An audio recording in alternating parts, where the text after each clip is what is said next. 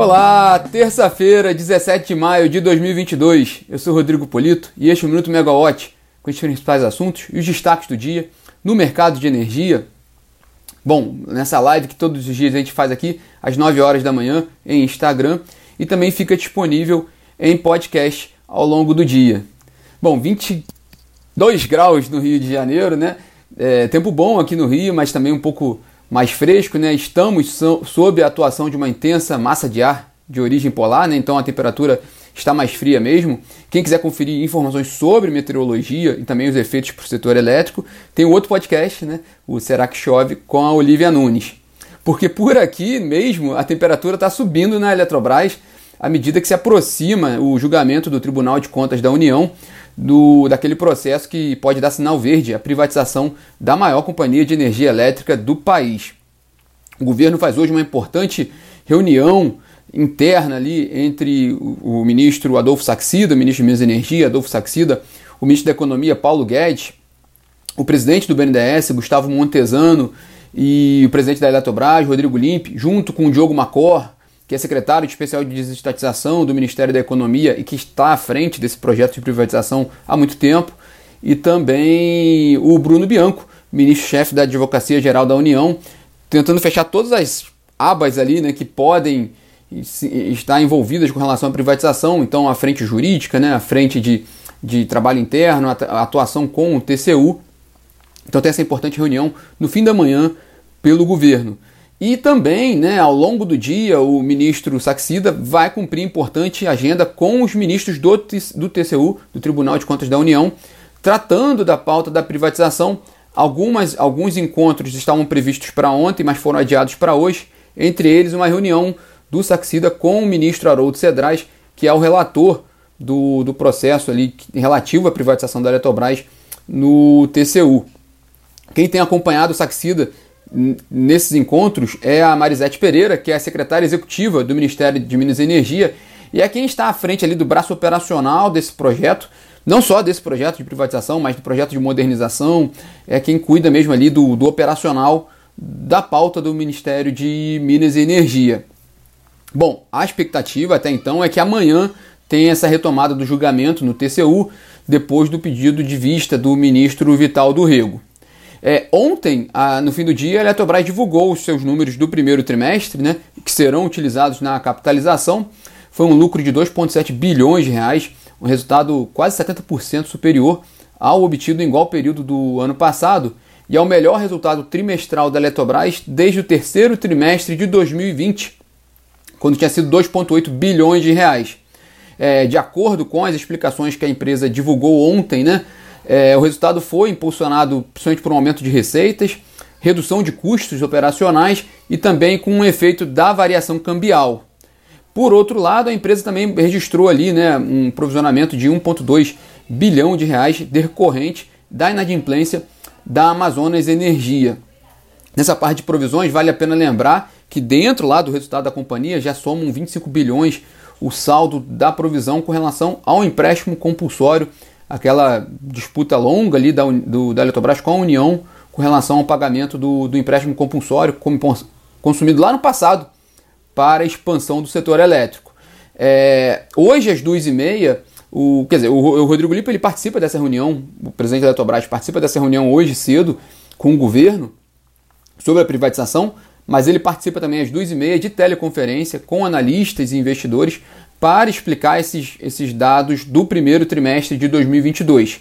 É, logo em seguida também tem uma, uma entrevista coletiva para explicar também o, o, esse desempenho para a imprensa. É, mas o, a grande questão ali, tanto na teleconferência quanto na coletiva, vai ser de fato a privatização, a expectativa da Eletrobras com relação a esse julgamento amanhã e ao cronograma que o governo tem tentado colocar ali de fazer a operação de capitalização da Eletrobras com a privatização até o fim de julho. Onde a temperatura também está alta é na Petrobras, porque há aquelas dúvidas né, sobre como ficará a gestão da companhia com o novo ministro de Minas e Energia, Adolfo Saxida, que ele entrou na primeira semana com um discurso muito forte com relação a, a privatizações e preços de combustíveis, né? Então, saber qual pode, qual pode ser alguma movimentação na companhia. Hoje, o jornal o Globo ele trouxe uma reportagem importante ali sobre possíveis modificações em algumas diretorias da empresa.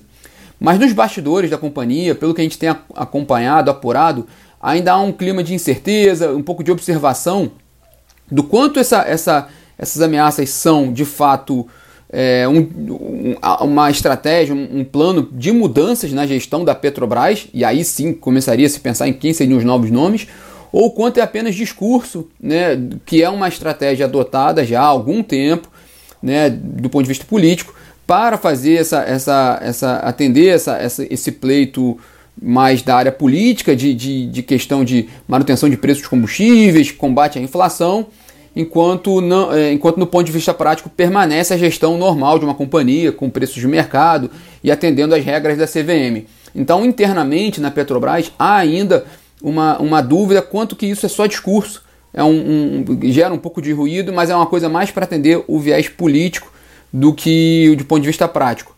Bom, é, pode ser, falando um pouco de, de, de poker, né, mas não sendo, não sendo pejorativo, pode ser um blefe ali, mas como uma estratégia mesmo, e que aí não haveria uma mudança na companhia. O fato é que também podem, falando de, de poker, pode ser que paguem para ver, e aí tenha que mostrar se vai trocar ou não, né? Então o fato é, é, é acompanhar ainda a Petrobras, porque há, essa, essa, é, há essas falas, né? Ontem o, o presidente Jair Bolsonaro comentou novamente, ele já tinha falado no fim de semana que o ministro Adolfo Saxida tem carta branca para mudar né, a Petro, a, o comando da Petrobras. E ontem o ministro, o presidente Jair Bolsonaro falou que vai ter mudanças, né? De novo, ele, ele trouxe essa, essa declaração de que, que coisas acontecerão na Petrobras. O fato é que agora, até agora, do ponto de vista prático, não houve nenhuma alteração. A companhia continua fazendo a sua gestão normal e atendendo às regras da CVM. É, com exceção de que, de fato, há uma defasagem grande, principalmente na gasolina, com mais de 60 dias sem alteração nos preços, né? Enfim, é acompanhar para ver como é que vai ficar. É... Bom, ontem tanto a Eletrobras quanto a Petrobras fecharam com resultados bons né, no mercado. Né? O, as ações tanto da Eletrobras quanto da Petrobras fecharam em alta. Né? O, o, esse desempenho da Eletrobras ontem ainda não capturou o resultado então do, ter, do primeiro trimestre. Então a gente só vai ter uma ideia do que, que o mercado achou de fato do resultado da Eletrobras no primeiro trimestre ao longo do dia de hoje então conforme forem as negociações. Mas o, o, o que está pegando mais na Eletrobras mesmo é essa questão da privatização.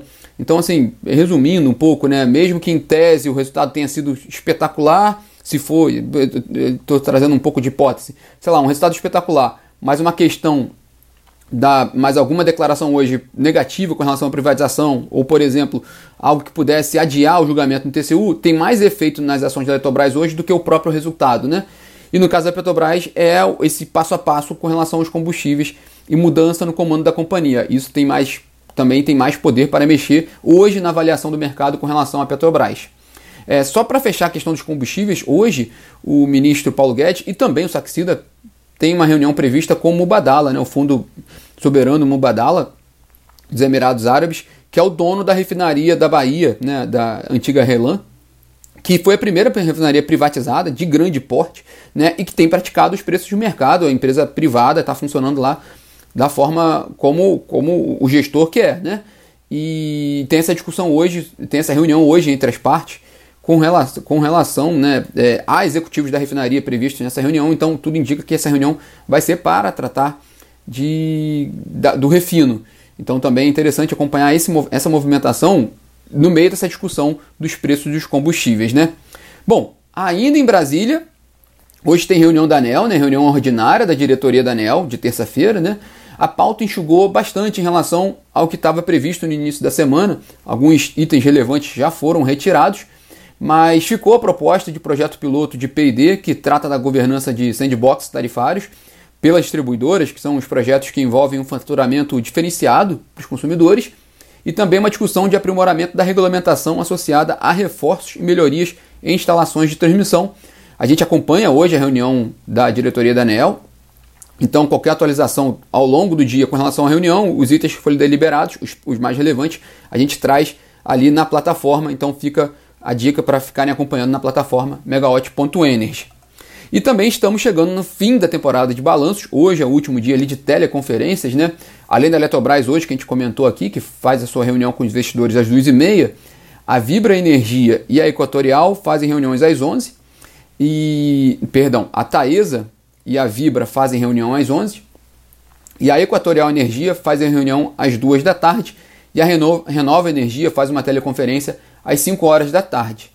Às 5 horas da tarde também nós temos um encontro aqui na Megawatt né, sobre o estudo quadrimestral, um dos principais estudos feitos pela consultoria, que tem como ponto de partida a última revisão quadrimestral da carga, né?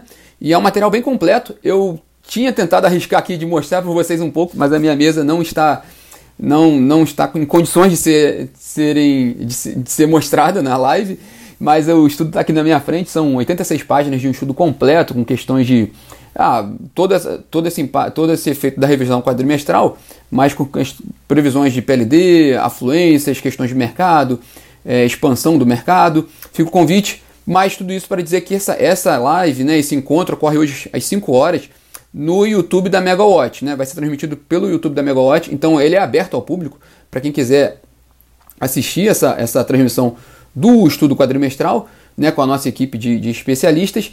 E quem se, se inscrever para o evento e se cadastrar gratuitamente na Megawatt tem acesso a uma versão compacta desse plano, né, desse estudo. Né? Então vocês podem acessar a, a, a, a Megawatt, fazer o login lá, para criar seu login e, e se inscreve na, no, no, evento, e aí você tem acesso à versão compactada desse estudo. E os assinantes da Megawatt mesmo têm a versão completa, têm acesso à versão completa do estudo. Aliás, essa versão já está disponível para os assinantes, as 86 páginas de muita informação com relação ao setor elétrico, para quem quiser conferir. Então, hoje às 5 horas aqui na Megawatt. É, bom, pessoal, esses são os destaques do dia e também, com certeza, essa, essa movimentação em Brasília com relação à privatização da Eletrobras, a gente vai acompanhar bastante aqui também toda essa repercussão com, com relação ao resultado da companhia no primeiro trimestre. Tenham todos um ótimo dia e amanhã a gente está de volta aqui. Tchau, tchau!